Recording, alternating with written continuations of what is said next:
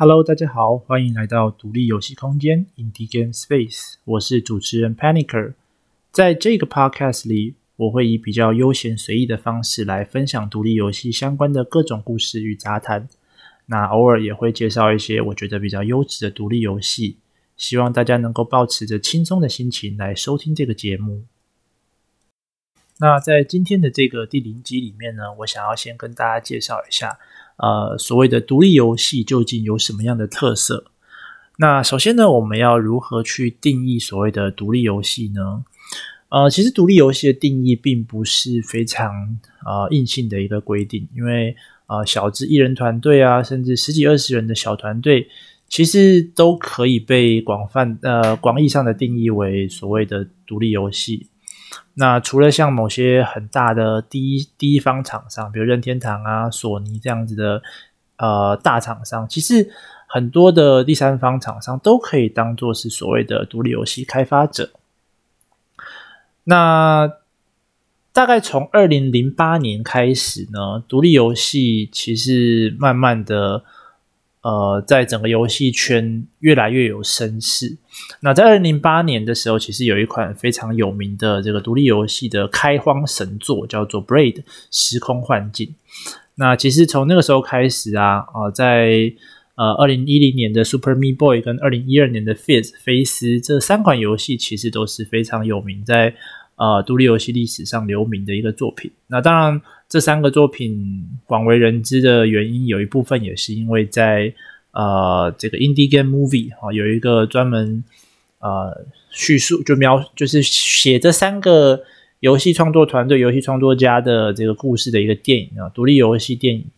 在播放之后，才让大家对于呃独立游戏的历史有了更多的了解。那其实这个这个电影在现在呃 Steam 上还买得到，好像两百多块吧。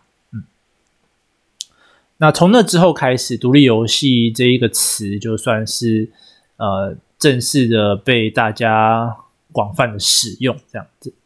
那什么样的人比较适合玩独立游戏呢？其实呃以前啦，可能在五六年前甚至十年前左右，其实大家都很喜欢所谓的大厂大作，因为呃那个时候的游戏一来比较少嘛，那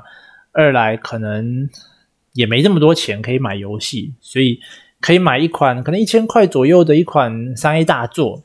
那游戏时速动辄就是上百小时，可以玩得很久很久，玩得很深很深，而且通常大作的这个各方面的水平啊都不会太差，不管在画面啊、故事啊、玩法上，其实都是中规中矩。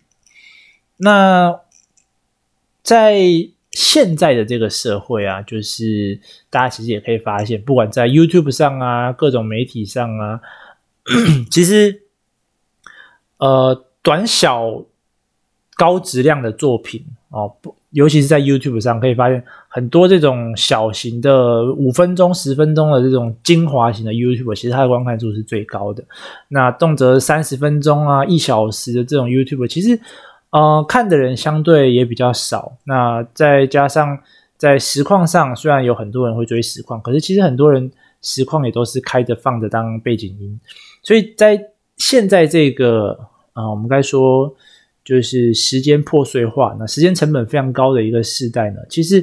呃，独立游戏在此就有它的一个非常合适的点，就是独立游戏因为它的创作人。啊，人本人事的成本啊比较低一点，那他也没有这么多钱可以烧，所以通常呢，独立游戏的游戏时数都比较短。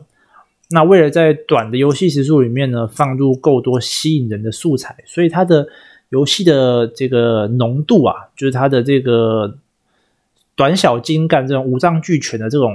啊、特色就会特别的明显。就是通常短短的一个三五小时的这个游戏里面呢、几乎每一分，就是每一分钟都是一个就是精彩的故事或者是玩法这样子。那独立游戏还有一个很特，嗯，也不能算是独立游戏的特色，应该可以说是，如果独立游戏要想要有一点知名度的话，它通常会具备一到两个非常有特色的一个点啊，有一个特别的一个方面。比如说，还有可能是它的故事非常的写的非常的好，或者是他的玩法很特别。因为独立游戏嘛，它不可能有像三 A 大作这样的质量，它不可能在每一个方面都做到八九十分，因此它会需它会需要一个非常呃独创、非常独特的一个，不论是玩法或者是故事，来从众多的这个独立游戏中间脱颖而出，那也就让独立游戏有了以上这几种的一些特色。那以上这几种的特色呢，其实我觉得对于现代人来讲，甚至是对于 Podcast 的听众来讲呢，其实是特别有吸引力的。因为呃，会听 Podcast 的人，基本上其实也可能是呃，就像我可能有有工作啊，或者是课业繁忙啊，或者是呃，就是比较没有那么多时间可以像以前一样啊，呃，盯着电视看啊，或者是看 YouTube 这样子打发时间。因为即使听 Podcast 的一个很重要点就是，通常你可能是在做另外一件事情。那在这这个期间，你你不想要浪费这个时间，你不管是想要呃听一些娱乐性的啊，听一些吸收新知的也好，你就会打开 Podcast 来听。那其实这点就跟时间成本非常高的族群适合玩 Indie Game，就是适合玩独立游戏来讲，是一个非常呃契合的一个点，这样子。所以我觉得，嗯。在 Podcast 上面做独立游戏的介绍，其实是一个蛮蛮不错的一个想法。那当然，我自己本身真的也很喜欢独立游戏。那我从我其实近几年来几乎也都没有开始在玩这些所谓的三 A 大作，都是呃醉心于这个独立游戏的世界里面。那这一次的节目大概就到这边，先对于我的频道以及后续会有的内容做一些简介。那从下一集开始会是真正的第一集。谢谢大家。